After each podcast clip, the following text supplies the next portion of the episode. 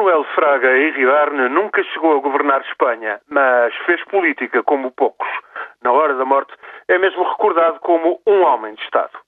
Jovem académico de Direito, Fraga Iribarne iniciou a sua carreira ao serviço de Franco nos anos 50.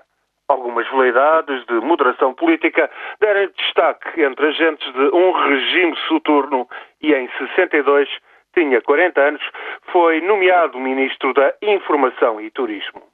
Fraga tornou-se então numa das caras da modernização espanhola. Promoveu a nascente indústria do turismo, deu a cara pelo aligeiramento da censura e também defendeu a repressão mais brutal de opositores ao franquismo.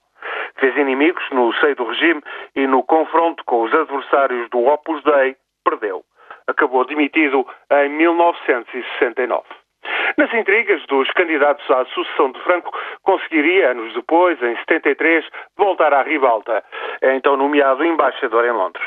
Depois da morte de Franco, em 75, será então vice-primeiro-ministro e ministro do Interior.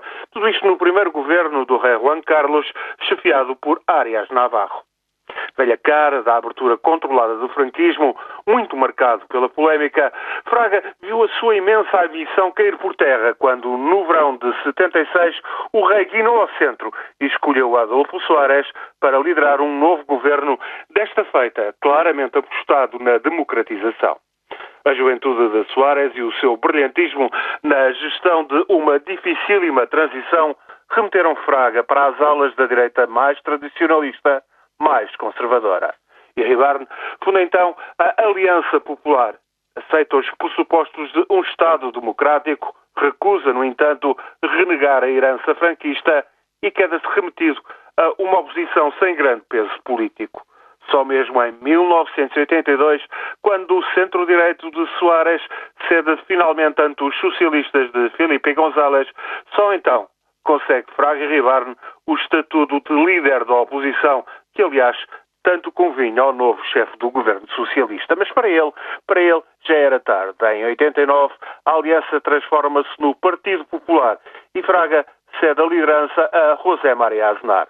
Retorna à Galiza natal, converte-se às virtudes do regionalismo. Assume em 90 a chefia da Junta de Vico.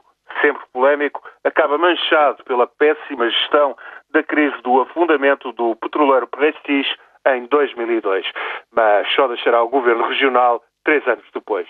Depois, então, vai-lhe restar um lugar no Senado e a presidência honorífica do partido que agora governa de novo a Espanha. Manuel Fraga Ribarne, ao morrer em Madrid aos 89 anos, deixa pelo lado bom das suas décadas de política um contributo para a adaptação de boa parte da direita franquista à democracia. Mas ele, lá no fundo, falhou à ambição maior perdedor, nunca chegou a governar Espanha, nunca chegou ao Palácio da Moncloa.